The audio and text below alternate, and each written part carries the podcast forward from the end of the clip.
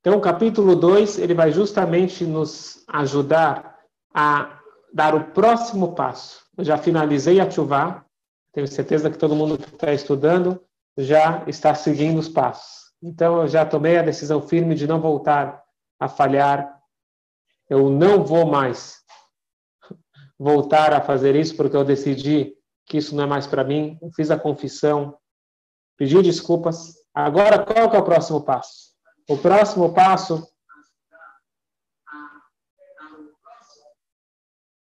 O próximo passo é justamente tirar o resquício, tirar a mancha, tirar qualquer desentendimento ou qualquer mancha desse desentendimento que ficou entre eu e Deus ou que ficou na minha Neshama, na minha alma. Para isso eu preciso de algo, para voltar a ser querido como antes. Arcose, capítulo 2. Arcose, לעניין כפרת ומחילת העוון, שנמחה לו לגמרי מהשבה מצד המלך, שעשה תשובה שלמה. Tudo que a gente estudou no capítulo 1 é para eu ser perdoado. Ser perdoado por ter transgredido a palavra do rei, a orientação do rei de Hashem, e eu faço uma chuva plena.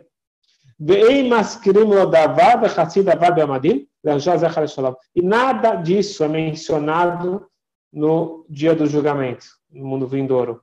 Não é mencionado nem uma palavra, nem meia palavra. Leanchoas é para que ele tenha que pagar e acertar contas. Isso já foi acertado.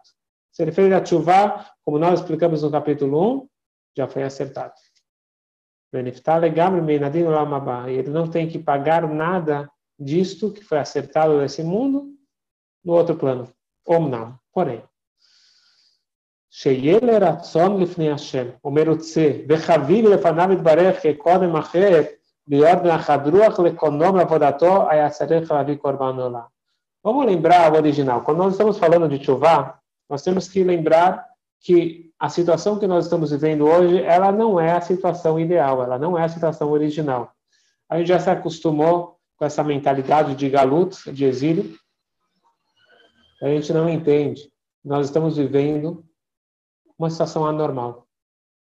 Tem muita gente que escreve aí que se Deus nos livre, continua muito tempo essa situação de pandemia que nós estamos vivendo, as crianças, a nova geração, etc., vão começar a achar que isso é o normal, você se comunicar por Zoom, e não que existem uh, eventos sociais, assim por diante.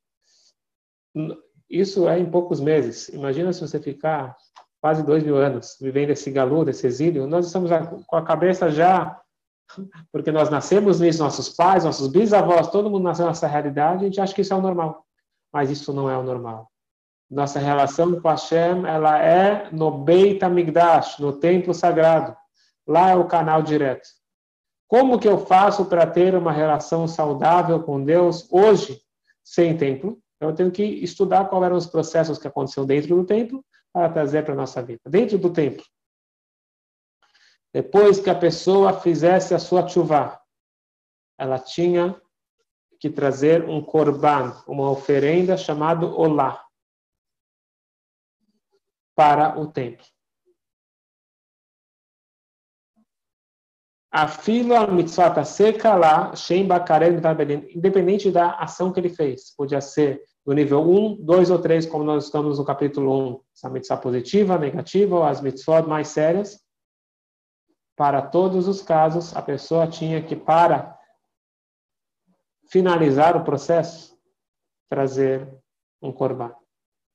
Como a Shidrashur, Azal, Metorat Konim, Avasuk Venir Tzaló. Como nós sabemos, eles falam, Venir Tzaló, que para ele ser querido, para ser agradável, para ser aceito novamente. Porque daí também Gemara perekama desvachim, daolam, chaber zatase, edoron lachashat hatshuva, venichalon. Já é um presente, um agrado. Vamos voltar para o caso de uma relação interpessoal. Você ofendeu alguém, você pediu desculpas, você falou que nunca mais vai fazer isso, você decidiu que nunca mais vai fazer isso. Agora, manda um presente. Manda um agrado. Manda uma flor, um bombom, alguma coisa para você mostrar que vocês são amigos novamente. Isso é o objetivo do Corban. A oferenda que era trazida dentro do templo era para restabelecer essa conexão. A pequeno Sholach Doron, ele manda um, um, um agrado, um presente para que o rei, é, que ficou chateado com você, ele receba esse presente e a relação volte a seu estado original ou melhor ainda. ולשון מכפרת, כמו שכתוב בתורה וניסה לכפר עליו, אין זוקה פרת נפשו, ela לכפר בין השם, אינה חדורה לכלכונו. Isso não é uma, um requisito necessário para o perdão. O perdão já existiu, você foi perdoado. E não vai ser mencionado isso no, nem no mundo vindouro. Porém, acaparar aqui é no sentido de você ser querido e bem quisto novamente. Como diz o versículo, tamim e ele a oferenda deve ser perfeita para que seja aceita. Para você ser aceito novamente. Então, isso é o que acontecia no templo. O que fazer hoje que nós não temos, infelizmente, o templo? lá no Corban, Corban. Hoje que nós não temos o templo, tem o jejum original, vamos falar, o templo foi destruído no ano 69. A partir de então, o jejum ele entrou no lugar do Corban. Que a queima da minha gordura, a queima da minha carne, ela seja aceita pra, perante você, Deus, como eu tivesse oferecido uma oferenda no templo.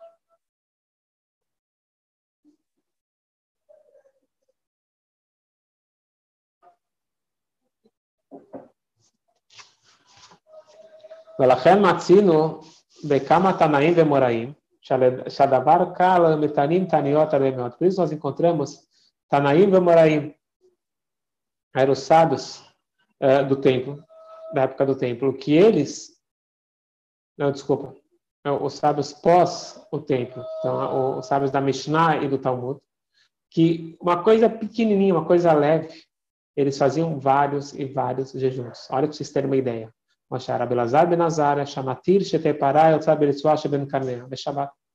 A gente sabe que você não pode deixar o seu animal fazer no Shabbat aquilo que você não pode fazer. Nós não podemos carregar na rua no Shabbat. O meu animal não pode carregar na rua no Shabbat. A pergunta que se você tem uma correia entre os chifres, se isso é considerado uma vestimenta do animal, no caso aqui está falando de um touro, será que é, essa vaca, esse touro, eles estão carregando ou isso faz parte da vestimenta? Então, o Rabelazar Benazar ele era da opinião que pode. Não é considerado carregar no Shabat. Porém, a gente sabe que a lei judaica é sempre de acordo com a maioria. A maioria é eram eram contras, eles proibiam. O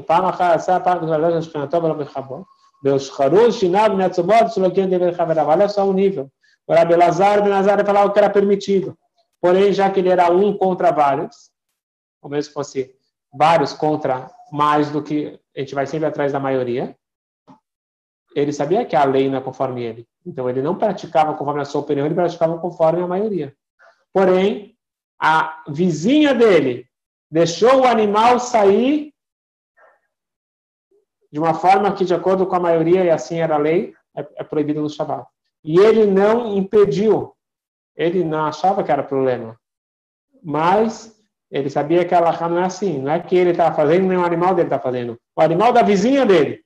Mas ele não protestou, porque existe uma lei, e quando você vê alguém fazer uma coisa errada, e você sabe que aquela pessoa vai te respeitar, você deve orientar e deve chamar a atenção. Lógico que com, com todo respeito e com, com cuidado para não machucar a pessoa.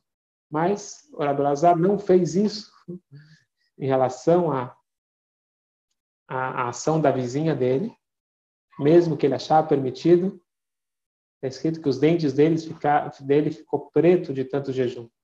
Por que ele está jejuando?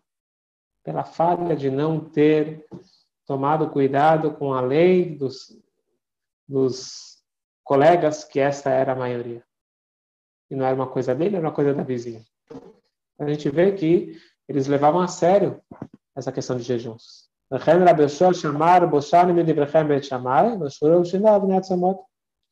E uma vez o Rabi Yoshua, ele falou com desrespeito para outros rabinos, ele falou, tenho vergonha, me envergonho de suas palavras, Rabi. É dito que ele ficou com os dentes pretos de tanto jejuar.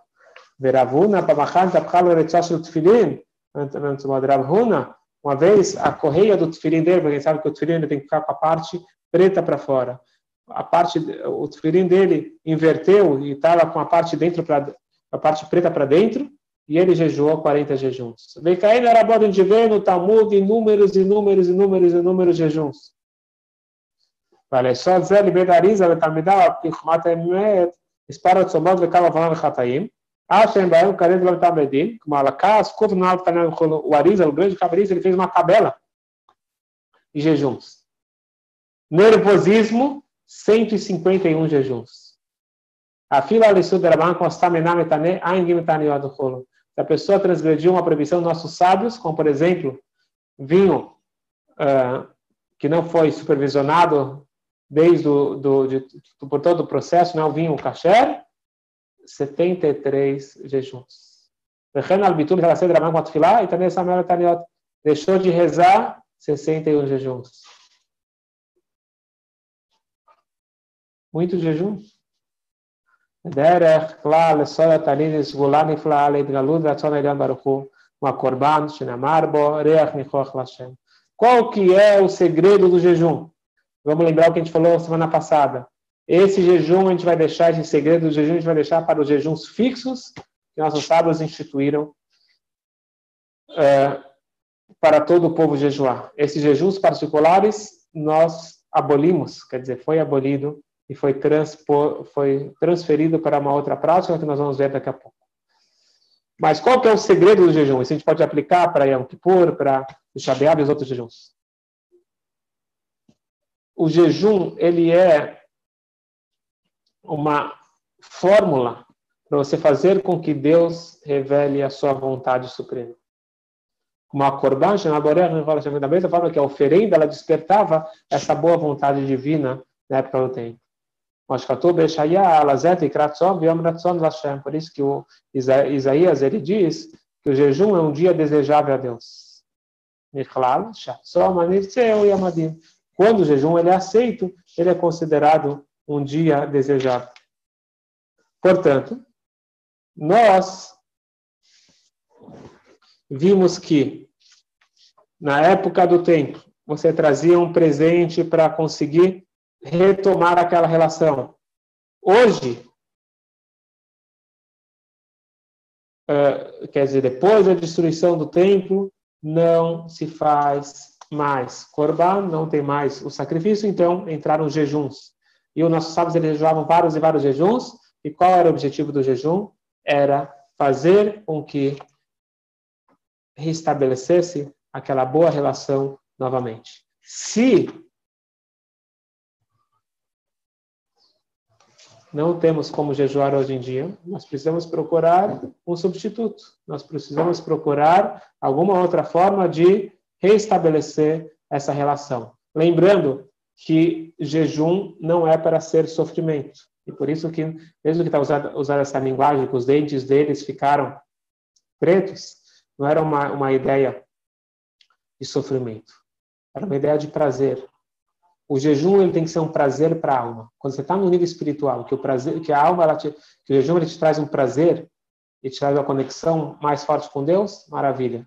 Mas não é o caso da maioria das pessoas, da grande maioria das pessoas hoje, Portanto, nossos sábios eles transferiram o jejum para tzedakah, como nós vamos ver mais adiante. Mas o que nós estudamos hoje é que o jejum, mesmo quando existia o jejum, ele não era do, uh, como uma parte do processo de chuvá, mas sim ele é uma nova etapa para você conseguir restabelecer aquele carinho e aquela boa relação que existia outrora. Vamos abrir.